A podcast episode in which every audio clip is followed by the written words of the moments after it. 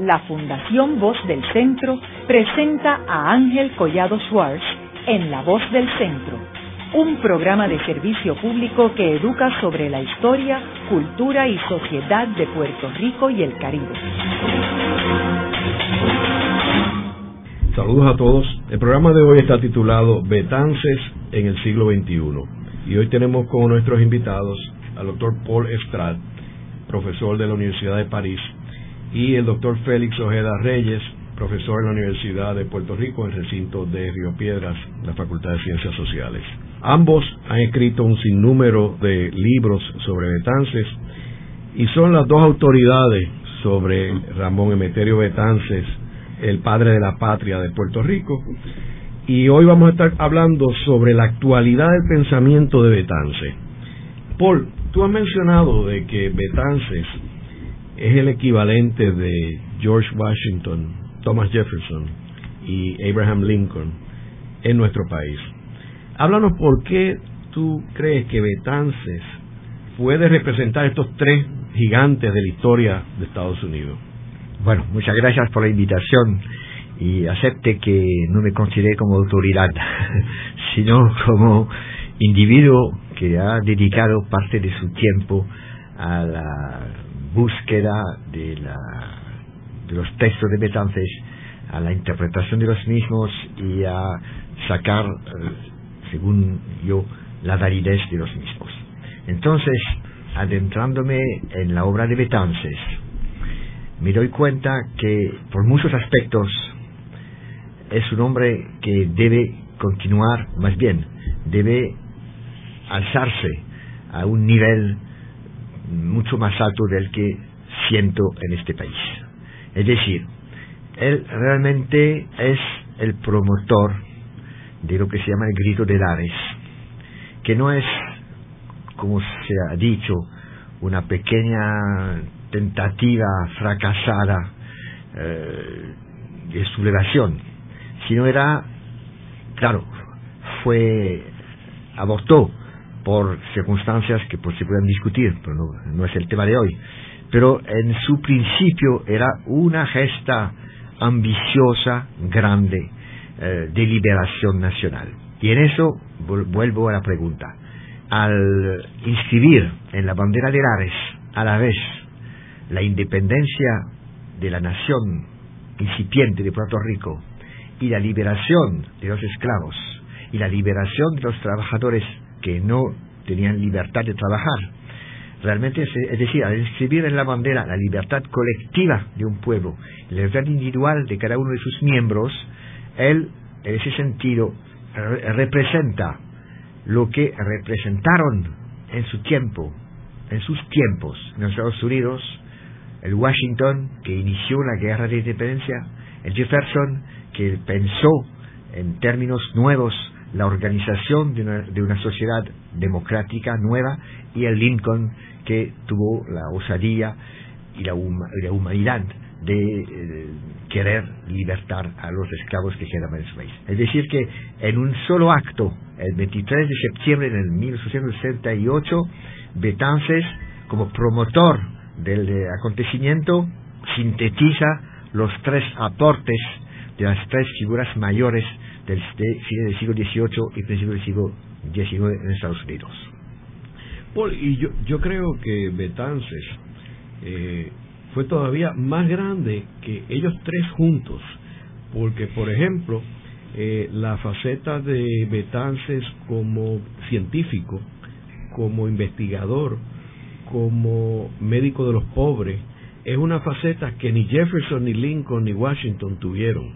Eh, o sea que él, él llegó y escaló una dimensión que ellos tres no la, no la escalaron. ¿Tú coincides conmigo? Estoy totalmente de acuerdo, sí, sí.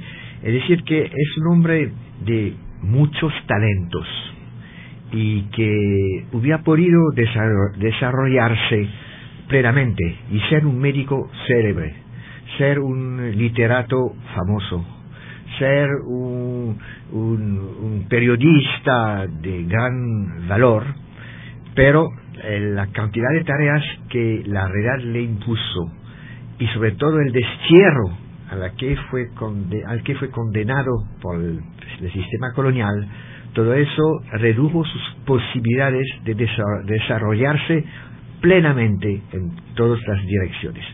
Ahora, yo eh, hasta diría que hay una dimensión más, es la dimensión del pensamiento crítico. Yo creo que la capacidad de Betances en su época. Es un hombre que eh, no acepta autoridades, ni siquiera, por supuesto, la de la metrópoli colonial, la del orden eh, esclavista, sino tampoco la de las instituciones que rigen la vida espiritual y moral de la gente, es decir, de las regiones. Entonces ya se había emancipado, es un hombre de pensamiento libre y claramente así se definió él, un libre pensador, es decir, que impugnaba para que todo el mundo pensara por sí mismo. Eso es un aporte grande como que como pensador al pensamiento de nuestra América él da. Y también tenemos que ver la, la dimensión que tú acabas de mencionar que trasciende Puerto Rico, o sea, la, la idea de él de la Confederación del Caribe, que ya ahí envuelve con otros países soberanos y cómo él veía cómo estos países soberanos se podían unificar y crear una confederación un poco distinto a la de Estados Unidos, ¿verdad? Pero pero que vemos que tenía una visión futurista sobre Puerto Rico y también la, la ayuda que él le da, por ejemplo, a Cuba en todo el esfuerzo el libertador. ¿Quieres hablarnos sobre su participación con Cuba y la representación de Cuba en Francia? Sí, estoy plenamente de acuerdo con esto y que se le designe como el antillano es lógico, es justo y es representativo de lo que fue en la realidad. Es verdad que Betances, pronto, a los 20 años más o menos, en el 48, él demuestra su capacidad en participar en cualquier lucha por la libertad del hombre o de los hombres del mundo, participando en la revolución democrática del 48 en Francia. Y esa apertura al mundo, cualquiera que sea los participantes, pero no cualquiera que sea la causa, la cosa esa es la, la de libertad, se lo va a ensanchar en los años siguientes ayudando primero a la República Dominicana a emanciparse de nuevo del yugo español y luego, a partir del 67-68, juntándose con los cubanos para preparar juntos, si fuese posible, no solo la guerra de liberación que Bolívar había dejado inacabada cuando murió, sino al mismo tiempo uniendo a las fuerzas que en el Caribe de habla española, primero, pero también incluyendo Haití, podían y debían unirse para, digamos, consolidarse mutuamente y constituir en el presente, pero sobre todo en el futuro, una unión que él designó lo mismo que Betances como como lo mismo que Hostos como Confederación de Antillas, viendo en ello una, una república federal que entre el norte y el sur de América entre Europa y Asia podía constituir, como él decía, y decía Betances, y, decía, perdón, y decía Martí, y decía Hostos, el fiel de la balanza para que impedir una guerra internacional que finalmente tal, ocurrió, pero en fin, su idea era impedirlo. Es una idea de gran futuro, no digo de realización inmediata ni de las décadas venideras, pero esa visión de que el conjunto de islas que han sido tan maltratadas por el colonialismo, que han sido tan divididas, que no mantienen entre sí las relaciones que la geografía impone, pero que siguen manteniendo más bien las relaciones con las respectivas metrópolis de manera prioritaria, lo que es, las destruye como unidad eh, del archipiélago. Eso es una visión, una visión que pensándolo en comparación con otros conjuntos de archipiélagos en el mundo, es perfectamente realizable. Si lo pensamos bien, las Islas Filipinas en sí no tenían más gente, eh, tenían tantas diversidades de región y de idiomas o de economías y constituyen, al fin y al cabo, un Estado. Es decir, que esa posibilidad y pensamos en Inglaterra, ¿no? que es la, primera realización concreta de un archipiélago que se une para constituir una nación. Pues la idea de entonces era que podría constituirse al fin y al cabo una nación antillana, con culturas, con idiomas, con religiones, con idiosincrasias distintas, pero eso perfectamente compatible con un Estado. ¿eh? Los hay muchos del mundo que tienen esa diversidad dentro de las, eh, las fronteras de ese Estado. Es una visión utópica, pero es una visión, sin embargo, portadora de esperanza. Si no, es el mantenimiento sin de estructuras heredadas del colonialismo y del neocolonialismo. Paul, tú mencionaste ahorita de que eh, Betances había pasado muchos años, la mitad de su vida, ¿verdad? Eh, fuera de Puerto Rico, más de la mitad de su vida. 45 años. 45 años en... De 71 años. Sí, eh, en el exilio. Eso incluía el periodo también en Haití y en, y en San Tomás y en, en, Nueva York, que tuvo un periodo que es distinto a Jefferson, a Washington y a Lincoln, que ellos vivieron toda su vida en los Estados Unidos, eh, Jefferson con, como embajador de Estados Unidos, pero en realidad ellos vivieron toda su vida allá y, y Betance se vio obligado a irse al exilio porque el régimen español lo hubiera arrestado. Háblanos sobre este exilio de, de Betance y particularmente en tu país natal, en Francia. Bueno, lo que mencionas merece alguna, algún comentario yo creo que hay, o sea, el destierro es una gran desgracia, pero puede ser una gran ventaja.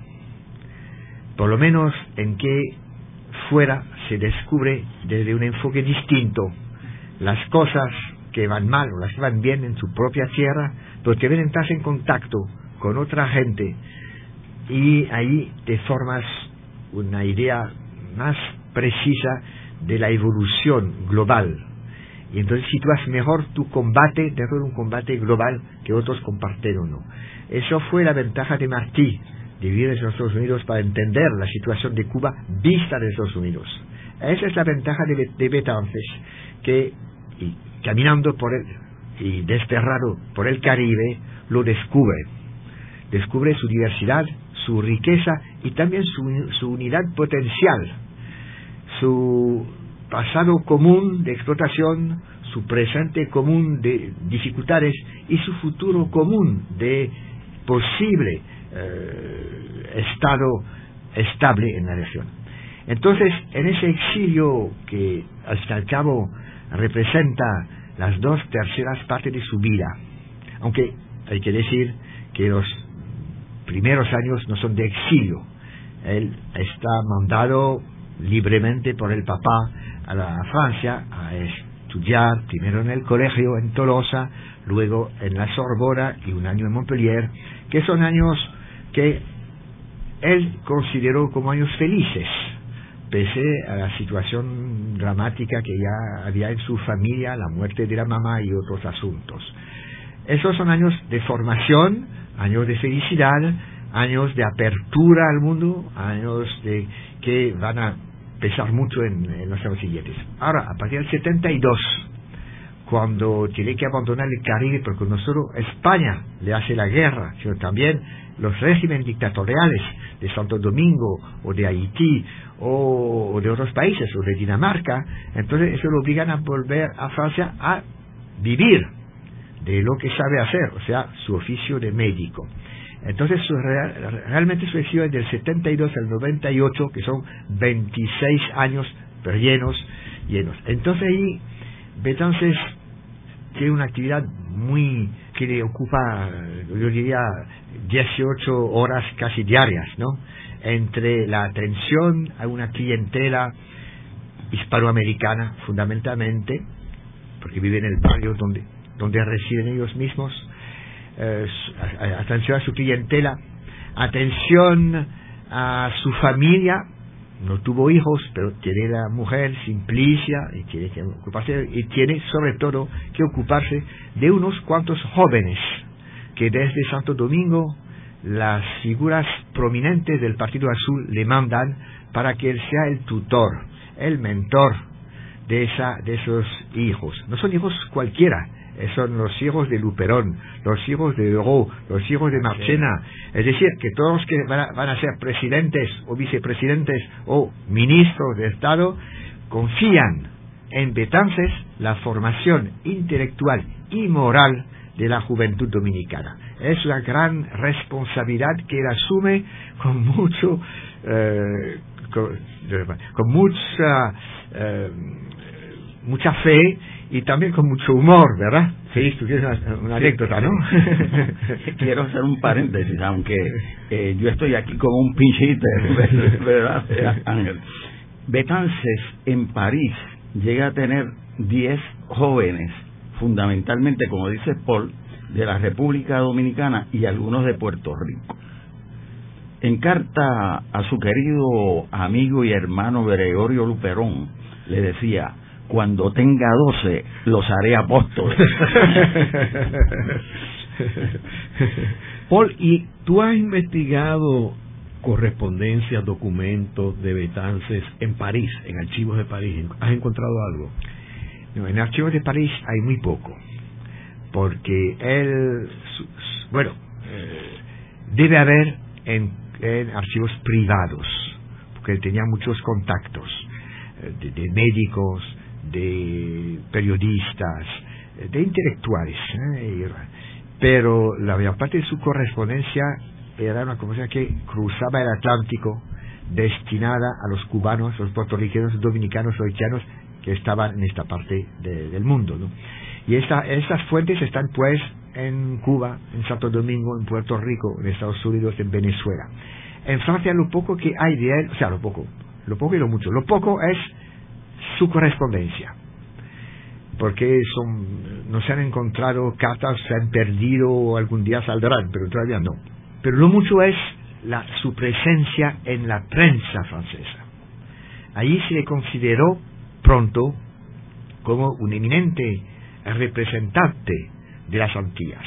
Él firmaba en antillano y en un periódico bien importante de la época, un republicano, periódico republicano más o menos conservador, dirigido por un escritor francés, Edmond Abou, se llama el siglo XIX, el XIX siglo, él redactó mensualmente una crónica a la que puso por título Correo de las Antillas y las firmó el antillano escribiéndolas supuestamente desde San Tomás como punto de observación fuera de las grandes Antillas donde él decía que podía ver lo que pasaba cerca en Puerto Rico.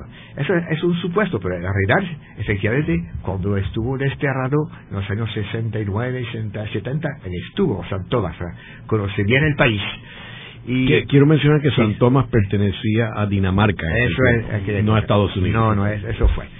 Y entonces, esa crónica, ese correo de las Antillas, es que es una, más que una columna, es una página que representa, no sé, dos, dos, diez, doce, quince cuartillas, evoca sistemáticamente a cada una de las Antillas y al conjunto de las Antillas. Es decir, que él, como le, le dije una vez, es un instituto del Caribe en sí mismo que puede enfocar y hablar de uno y otro país siempre con la misma mirada que se está haciendo a favor de la liberación plena de esas tierras, que sean formalmente independientes o no, qué se hace por la liberación plena de los hombres que ahí trabajan, que fueran aún esclavos o no, porque había esclavitud ya no había en Puerto Rico, pero la había todavía en Cuba, qué se hace para que se desarrolle el pensamiento libre y la democracia. Entonces él apoyó todos los movimientos que iban en esa triple dirección, soberanía nacional, mantenerla o adquirirla, ¿eh? liberación del trabajador, quitando las trabas que le, se le imponían las, relaciones comerciales y económicas de las metrópolis y trabajando para que no sea un sistema, digamos, de caciquismo o de militarismo que se imponga, sino que la expresión popular a través de la educación, la conciencia de sí mismo, la conciencia del ser colectivo predomine sobre los intereses de localidad, de aldea o de persona. Luego de una breve pausa, regresamos con Ángel Collado Schwartz en La Voz del Centro.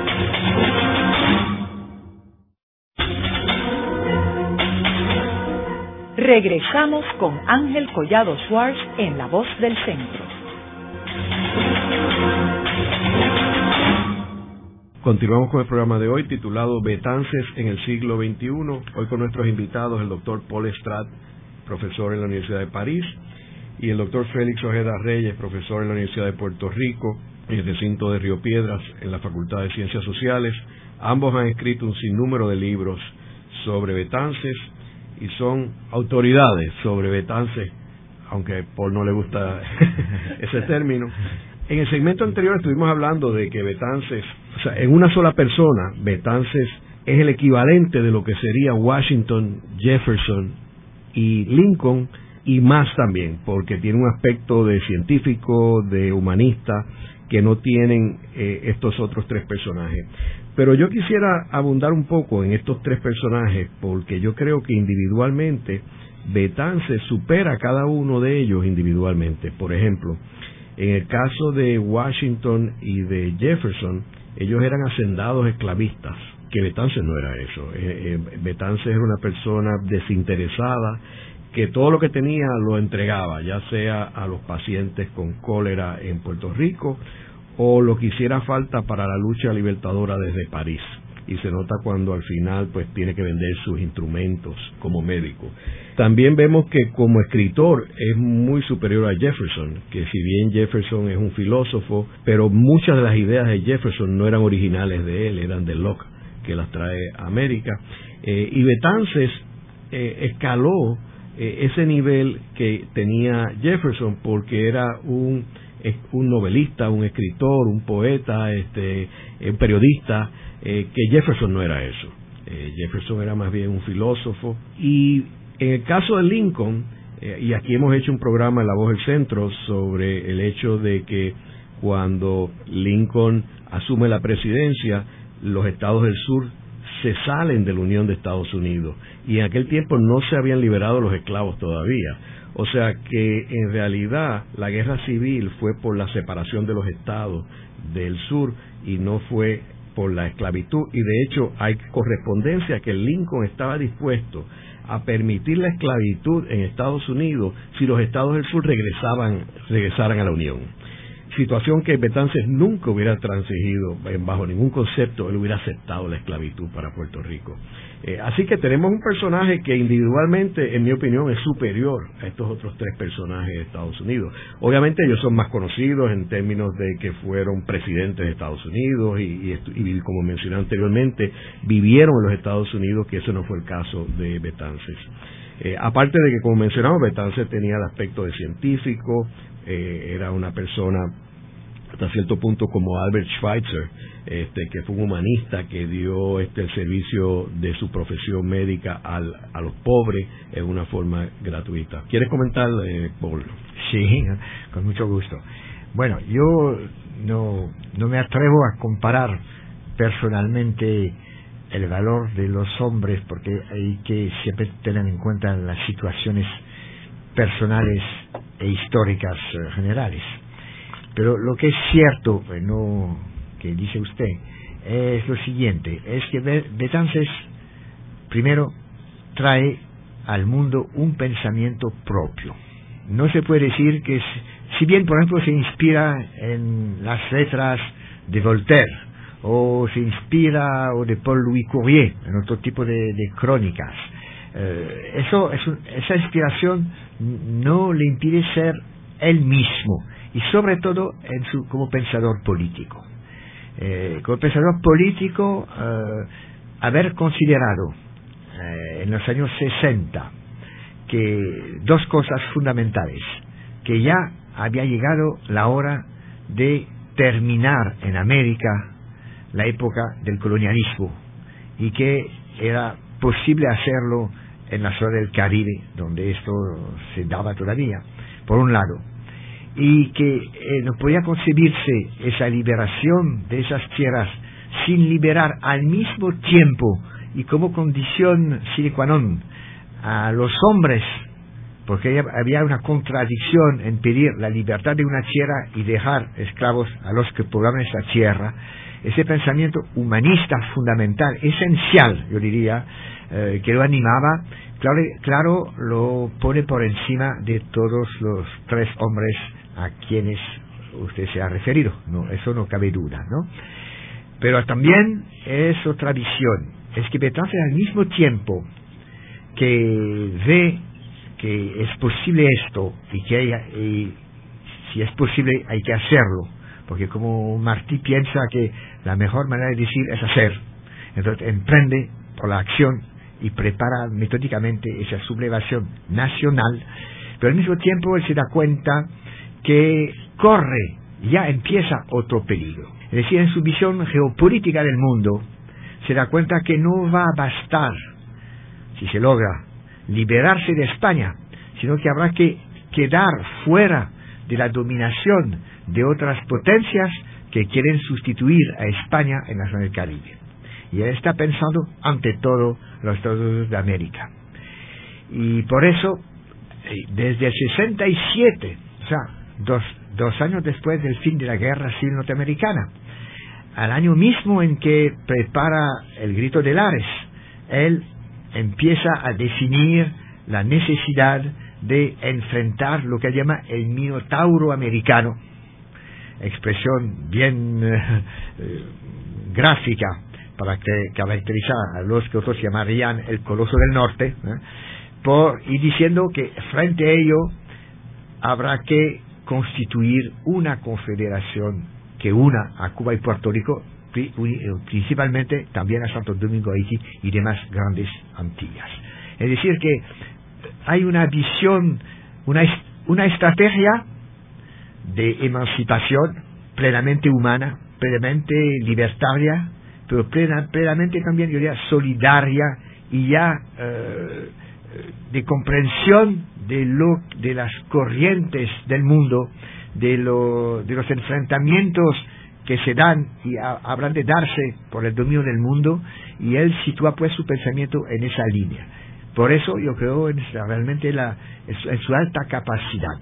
Y efectivamente, eh, ese señor, que fue casi un eterno proscrito, yo planteo que tenía dotes de presidente.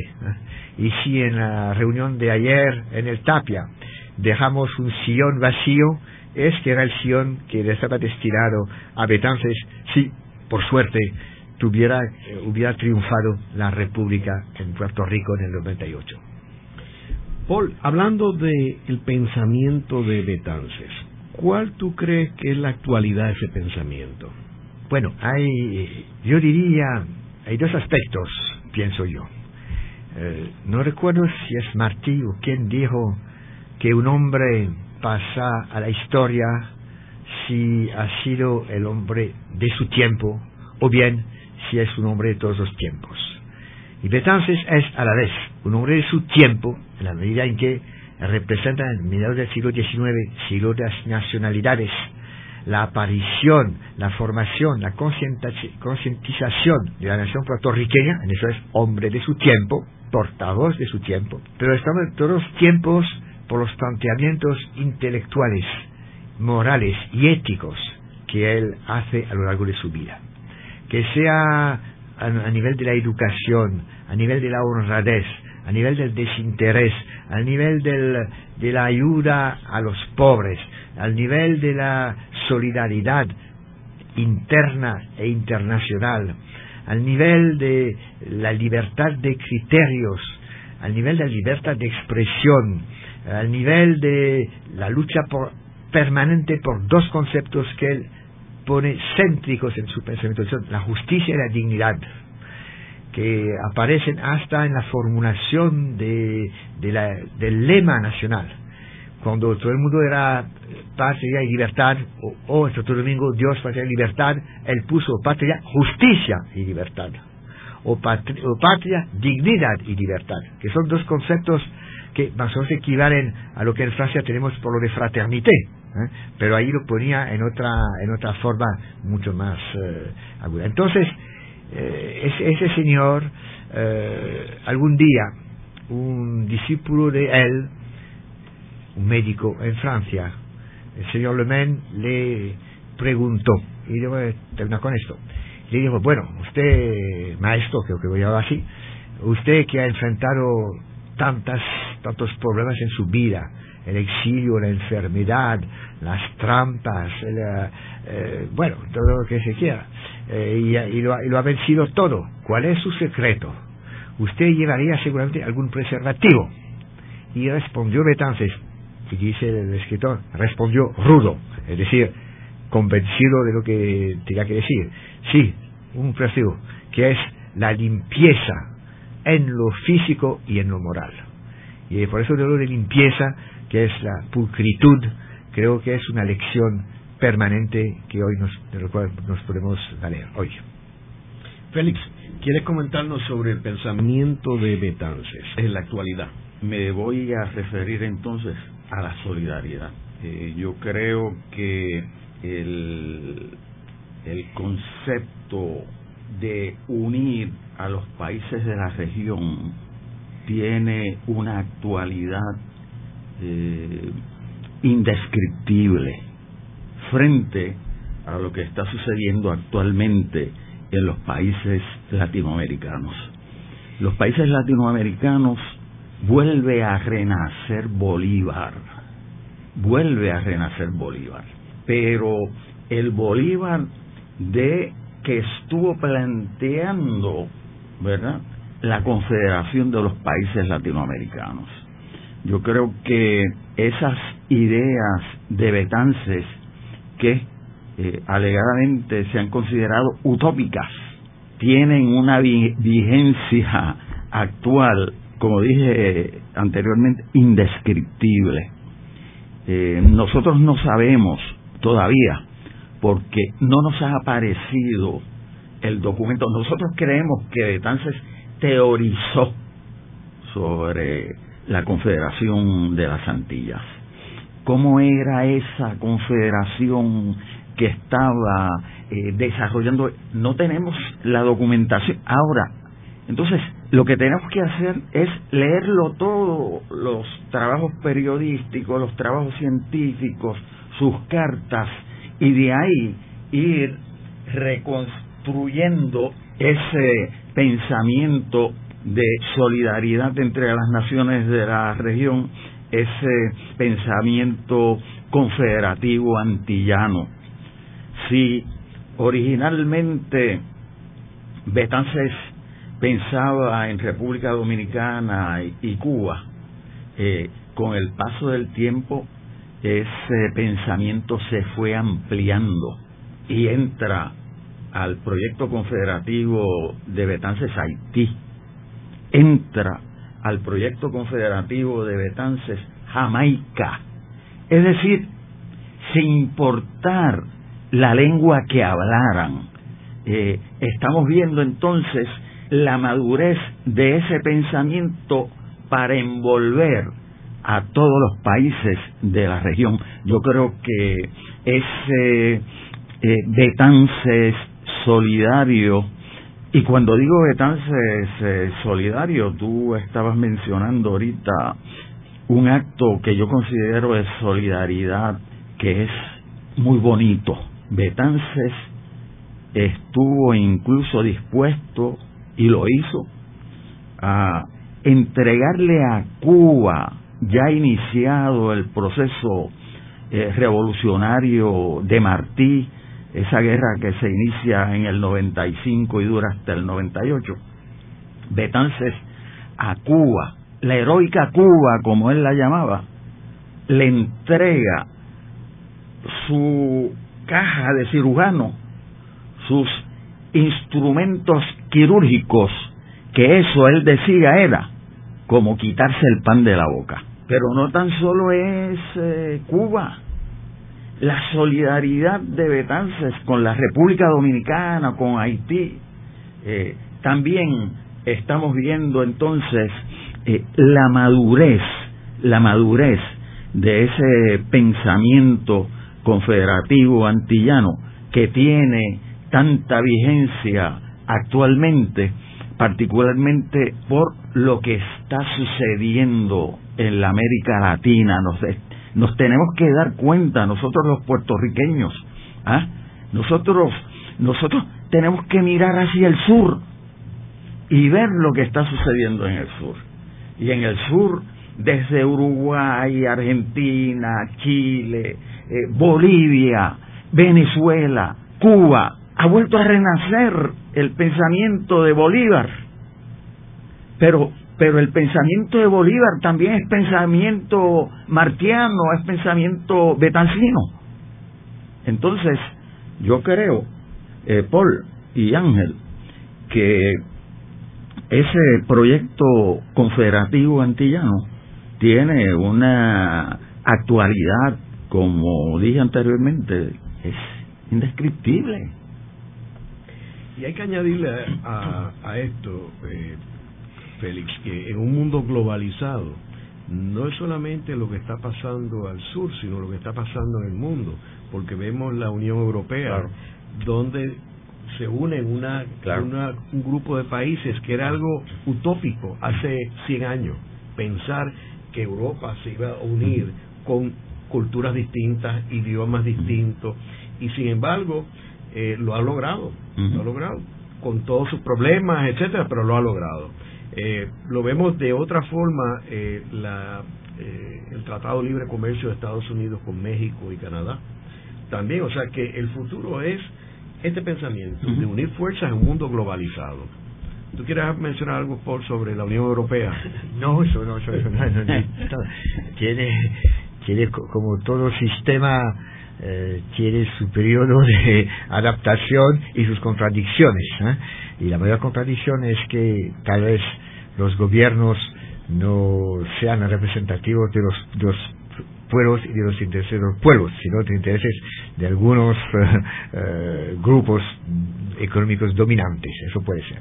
No, yo diría que, volviendo al tema abordado hace rato, que Betances en París, eh, durante más de 15 años tuvo una acción de apertura, descubrimiento y unificación de la América Latina.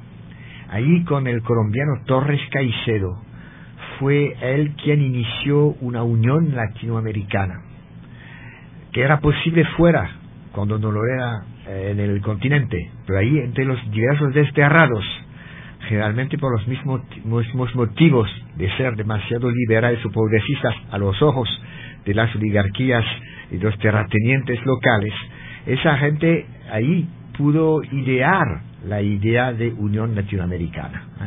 Y entre las tareas que se propusieron y realizaron, primero fue la creación de una biblioteca, donde todas las embajadas y la gente mandaba libros para que se puedan conocer mutuamente. Y esa biblioteca le dieron el nombre de Bolívar. Así que uno de los mejores discursos de Betances está en honor a Bolívar, pronunciado en el día del centenario del nacimiento de Simón Bolívar en 1883. Eso es una gran, una gran significación casi dice lo mismo que dijo Martí al llegar a Caracas, ¿no? Soy hijo de América, a ella me debo, soy hijo de Bolívar y lo voy a continuar. Eso es el, el tema de, la, de Pero más bien, trató de crear en París, para unificar a la colonia hispanoamericana y preparar el futuro y establecer relaciones de cooperación mutua con Francia, un hospital latinoamericano en París, un colegio latinoamericano en París, que él, a quien propuso para designarlo el nombre de José San Martín. Es decir, que la obra de Betán realmente es continuadora de la, la, obra de los grandes libertadores y él mismo es un gran libertador. Y además, en los años 90, de acuerdo con un hombre poco conocido, porque tuve el, honor de hacer descubrir en mi propio país, un cubano, un franco cubano, Severiano de Heredia, él dirigió la Unión Latino-Francoamericana. Y allí, durante cinco años, se dieron conferencias, debates, publicaciones, para tratar de establecer relaciones mutuamente ventajosas entre la Francia republicana y las repúblicas hispanoamericanas. Es que fue él que había sido embajador, no, no embajador, secretario delegación, pero de hecho casi embajador de la República Dominicana en Francia, lo que le valió la Legión de Honor, el que fue el eh, embajador oficioso de las Antillas, libres o esclavas, fue también una especie de agente diplomático de una Unión Latinoamericana en proceso de constitución. Y esto también es algo que se debe reconocer, que no es solo una figura puertorriqueña, y el grito de Lares lo simboliza, una figura antillana, la confederación lo simboliza, es una figura latinoamericana, por lo que hizo a favor de la unidad latinoamericana en un sentido liberador, tal y como lo había concebido Bolívar en su, al principio del siglo. Haremos una breve pausa, pero antes los invitamos a adquirir el libro Voces de la Cultura, con 25 entrevistas transmitidas en La Voz del Centro. Procúrelo en su librería favorita o en nuestro portal.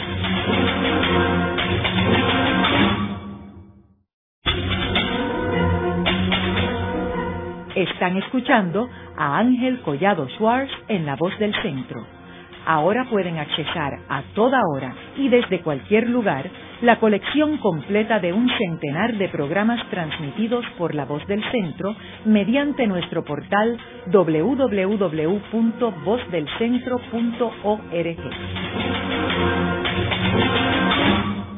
Continuamos con el programa de hoy titulado Betances en el siglo XXI.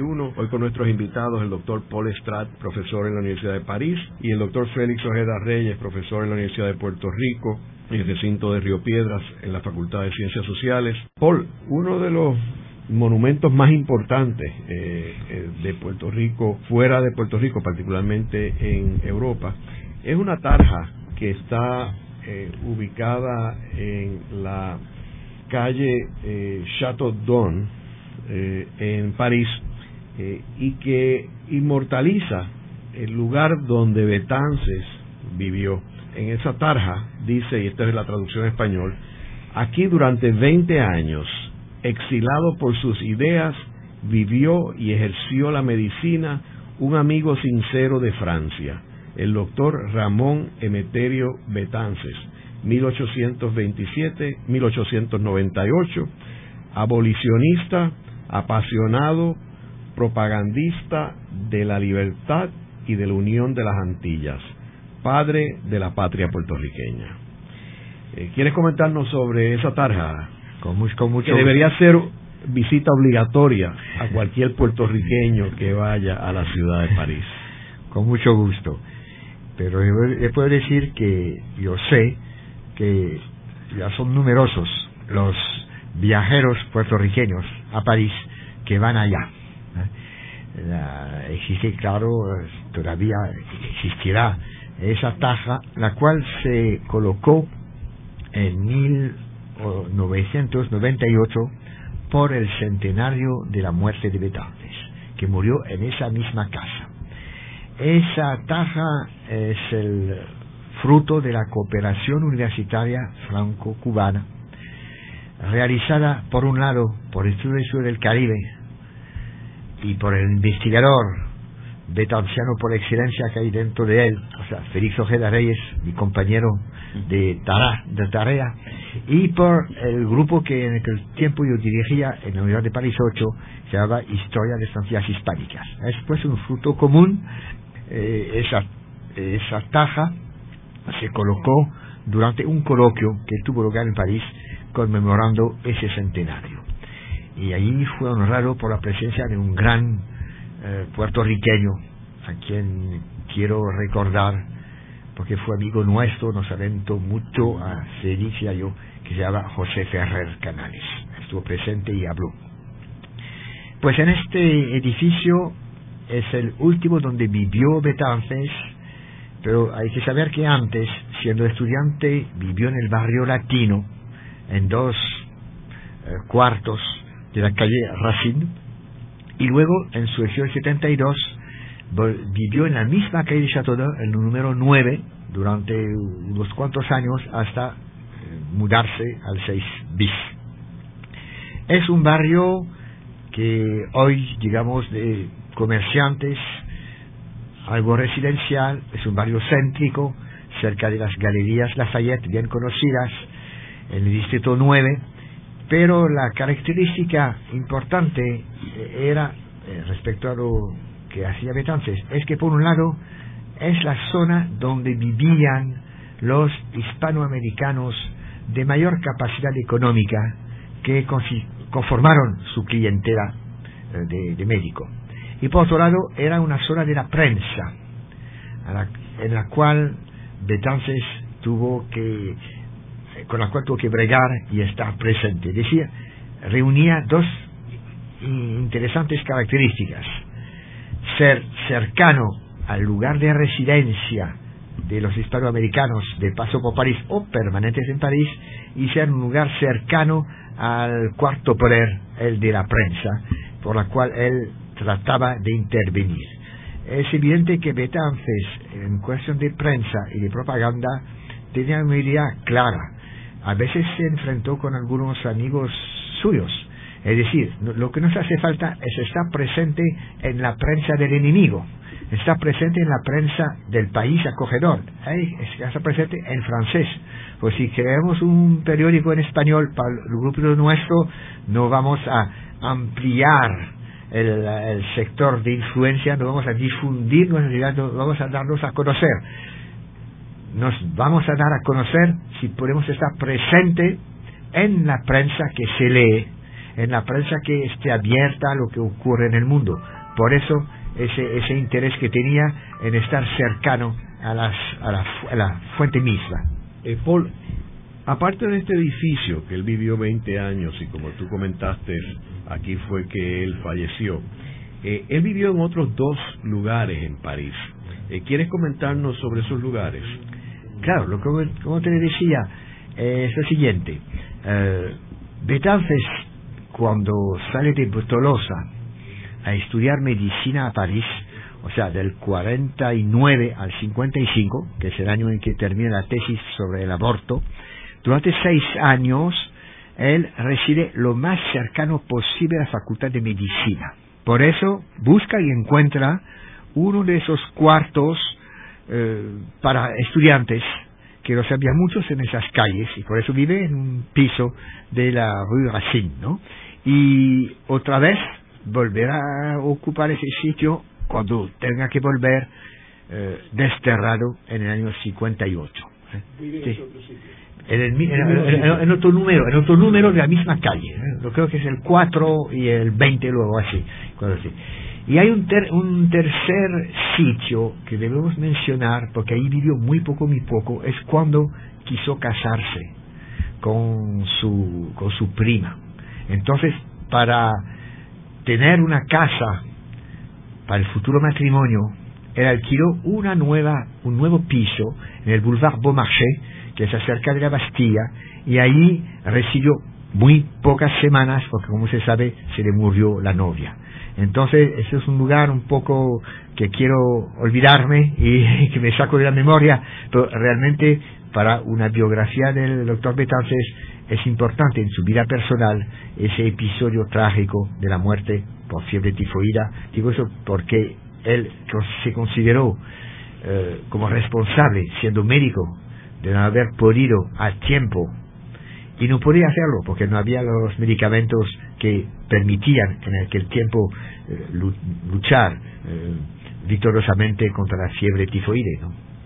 Quiero comentar, eh, porque a principios de la década del 80, mi esposa escribió un artículo en el periódico El Mundo sobre las casas de Betances en París y las fotos son mías. Yo retraté las casas de, eh, y tiene que ver que mi suegra era de Cabo Rojo eh, y eran eran amantes y la familia de ella, y las tías de Betances. Eh, y, recuerdo que cuando retratábamos la casa todo el mundo miraba a ver que porque yo estaba retratando la casa que había en las casas y en términos de la tarja y quiero mencionar que esta tarja es muy importante para Puerto Rico o sea porque estamos hablando de París que en, en, una, en unos siglos fue la principal ciudad del mundo eh, y que hoy sigue siendo una de las principales ciudades del mundo y que Puerto Rico tenga una tarja en un edificio público eh, que hable eh, de Betances como amigo de Francia y como padre de la patria es algo bien importante. Sí, permíteme hacer una interrupción, pero yo creo que es importante señalar que es una tarja en mármol boricua y que se esculpe aquí por artesanos nuestros. Y de aquí entonces se traslada a París y nuestros colegas eh, Paul, la gente alrededor de, el equipo de trabajo de Paul eh, se obtienen los permisos del municipio de París. Y se nos da la oportunidad entonces de fijar la tarja en esta última residencia del doctor Betances y durante los días del 16 al 18 de septiembre de 1998, en conmemoración del centenario de la muerte eh, de Betances, eh, pues se hace este simposio al cual Paul se estaba refiriendo anteriormente y allí entonces tuvimos Paul y yo el honor de desvelar esa tarja que debe ser visitada por todo puertorriqueño que pase por París. Sí, yo creo que no es un monumento, sería bueno que se eh, un monumento. Hay en París una plazuela que se llama Plazuela de la América Latina, donde hay bustos de Bolívar, por supuesto, de Miranda, de Martí, de Ricardo Palma y otros, ahí está el lugar donde debía estar Betances. Luego de la pausa, continuamos con Ángel Collado Schwartz en La Voz del Centro.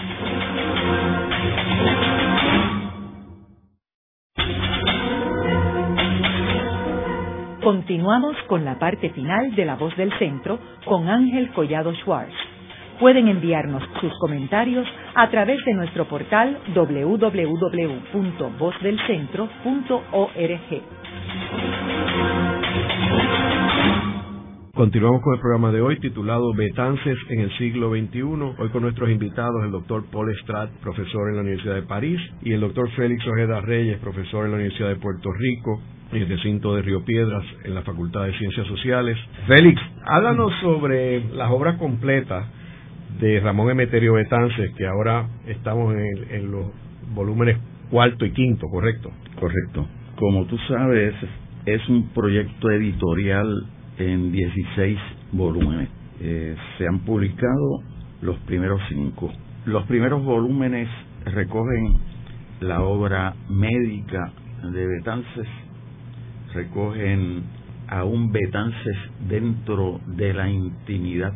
Ese es el segundo volumen donde nosotros continuando el trabajo de doña Ada Suárez, pues eh, reproducimos ese epistolario íntimo cuando la muerte de la novia de Betances, pero además eh, nosotros hemos adicionado una cantidad de eh, documentos, no recuerdo ahora cuántos eh, adicionales, pero que considerábamos también documentos íntimos hasta culminar el 98, ya a fines de siglo, pues hemos insertado ahí en ese segundo volumen dos, los dos testamentos de Betances que hasta el momento hemos eh,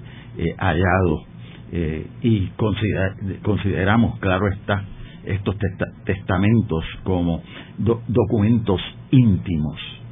el volumen 3 ya recoge albetances literato.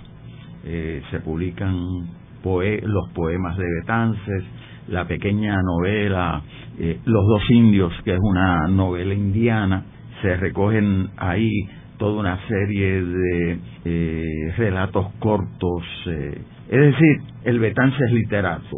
El próximo eh, volumen, el volumen número 4, pues recoge las proclamas esas incendiarias de, de, de Betances, además de sus discursos y sus ensayos más eh, relevantes que hemos hallado hasta el momento y ya con el volumen 4 y el volumen 5 ya estamos entrando en, eh, en ese Betances eh, político, revolucionario, eh, de la agitación, eh, de, de, la conceptualización de, de, esos proyectos solidarios, etcétera.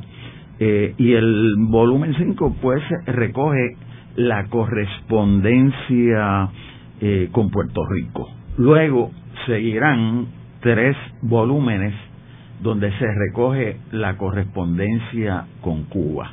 Nosotros también hemos pensado darle una amplitud a nuestro trabajo. Pues Paul y yo pudimos eh, eh, redactar las notas introductorias a estos volúmenes, pero hemos invitado a historiadores, hemos invitado a gente de las Antillas para que le den esa amplitud eh, a, este trabajo. Entonces, los volúmenes eh, de Cuba están prologados por Ricardo Alarcón de Quesada, Pedro Pablo Rodríguez y Ana Cairo. Pues de los tres no necesita presentación Ricardo Alarcón aquí entre nosotros, pero Pedro Pablo Rodríguez es el editor de las de la edición eh, crítica de las obras completas de José Martí, adscrito al Centro de Estudios Martianos, y Ana Cairo es una extraordinaria historiadora, amiga nuestra, a quien la hemos reclutado para que nos dé la mano en este proyecto. Posteriormente entonces entramos en el epistolario con eh, las figuras grandes de la República Dominicana.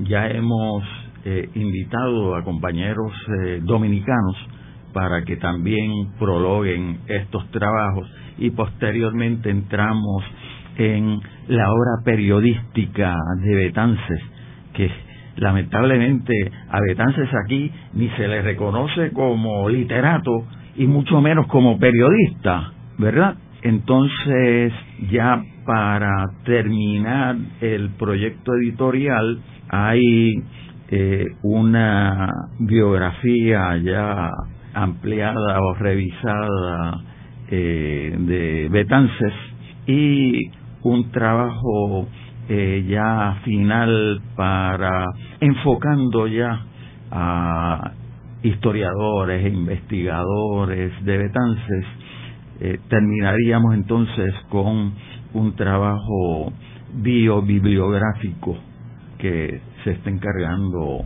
Paul de ellos. En el programa de hoy hemos discutido a Betances en el siglo XXI. Vemos como el padre de la patria queda eh, inmortalizado en el siglo XXI mediante la vigencia de su pensamiento y con las obras completas siendo publicadas en este año y conmemorado en una tarja en una de las principales ciudades del mundo, en París. Eh, gracias, Paul. Gracias, Félix. Muchas gracias. gracias a ti. Esta ha sido una producción como servicio público de la Fundación Voz del Centro. Los invitamos a sintonizarnos la próxima semana a la misma hora. Y recuerden que pueden adquirir el libro Voces de la Cultura en su librería favorita o en nuestro portal